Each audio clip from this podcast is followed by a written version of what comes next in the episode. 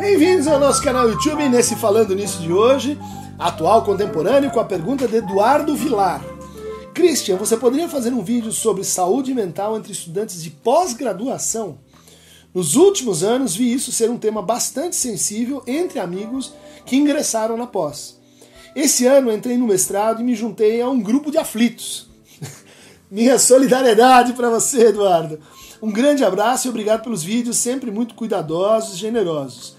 Muito bacana ver o O do Nuno Ramos na sua biblioteca. Adoro esse livro, né? A, a espessa camada de poeira que recobre as coisas e que nos impede de, de tocar, né?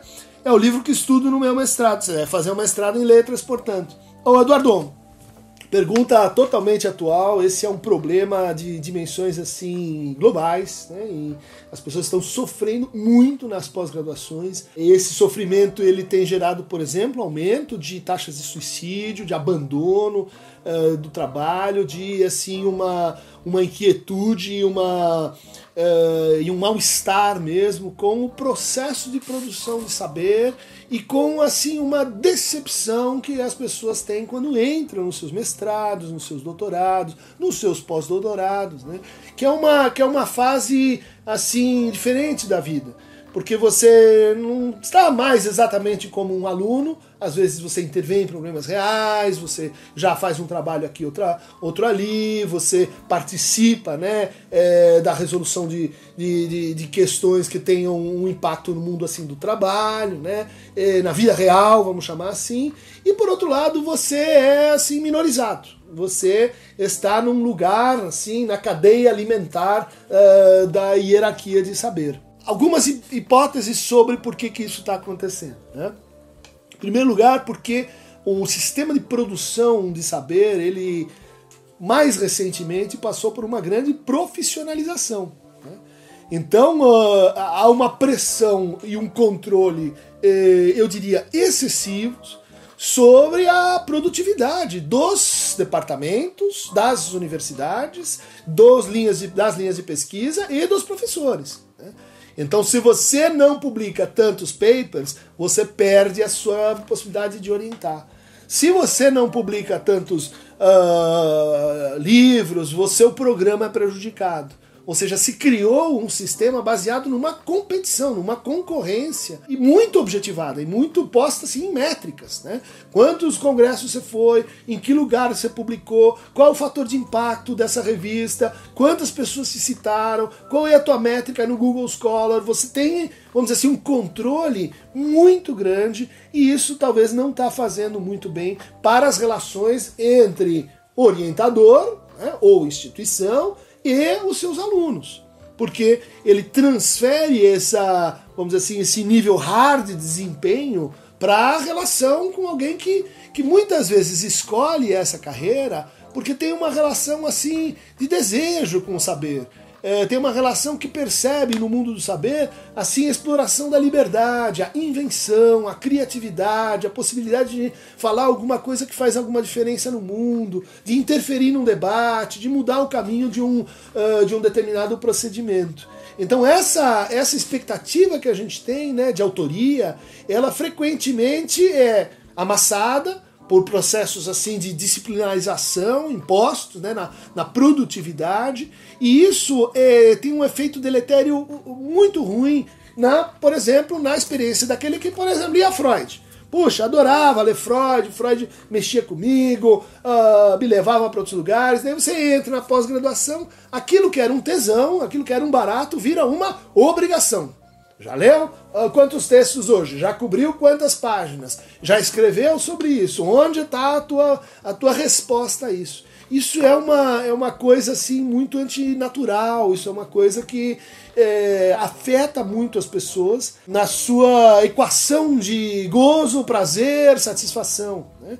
Isso frequentemente acaba com o desejo do jovem, promissor, muitas vezes né, brilhante, e nos leva a uma outra consideração, que é do lado do aluno, o excesso de expectativas, uma idealização de que agora sim eu entrei numa pós-graduação, isso representa sim um incremento na sua vida profissional, você poderá sim ganhar mais, os salários são maiores para quem tem mestrado e doutorado. Só que na prática isso muitas vezes não é verdade. Né?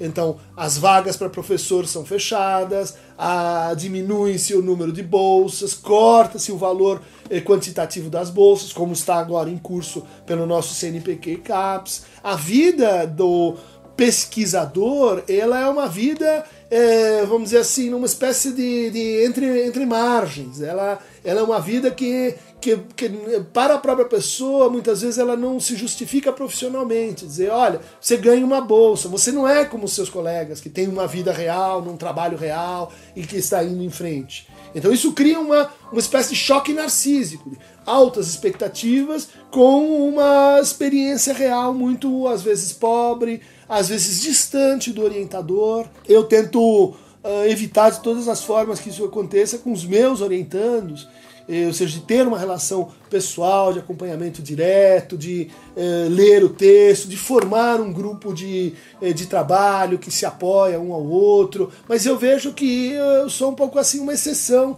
nesse universo onde o, o jovem pesquisador ele é tomado como mão de obra barata frequentemente, ele é explorado para ter o seu trabalho uh, nomeado pelo, pelo orientador, então ele se sente aqui, ele se sente expropriado, ele sente que a sua ideia foi roubada dele, que, que, que ele produz para o outro, né?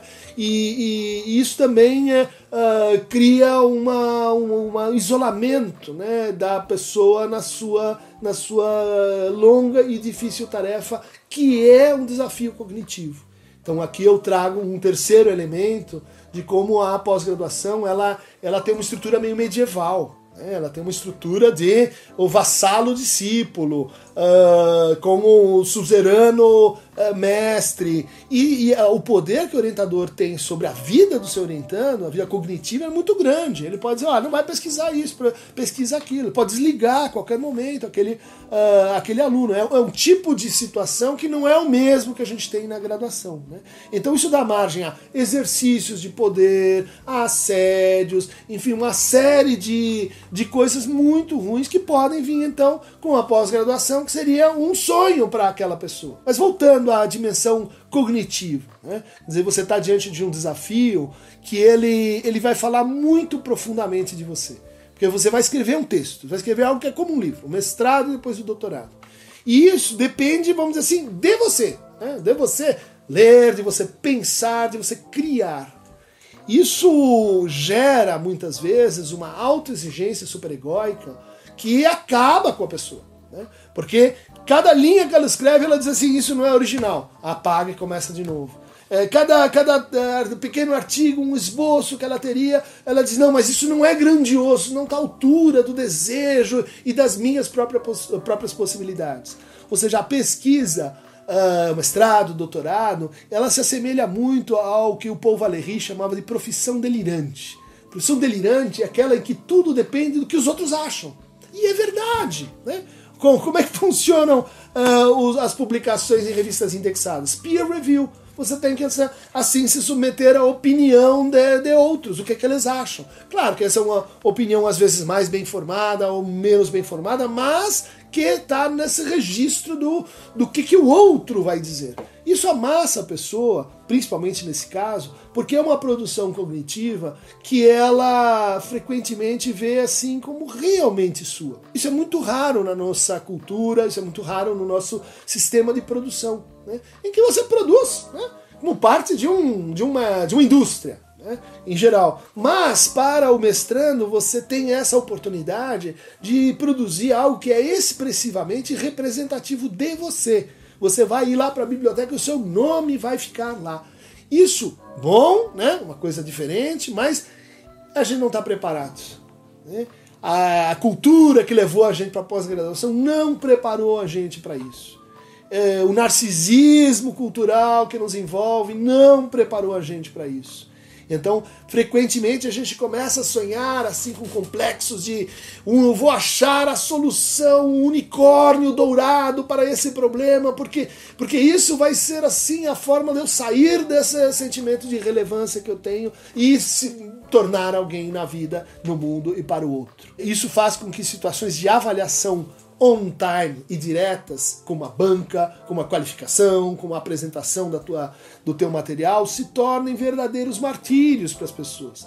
Por quê? Porque elas vão ter que defender algo que, assim, é, não é só o interesse delas, é elas que está posto, que, que tá posto ali, né? O, seu, é o seu valor, assim, como pessoa, como sujeito, como pensador. Né?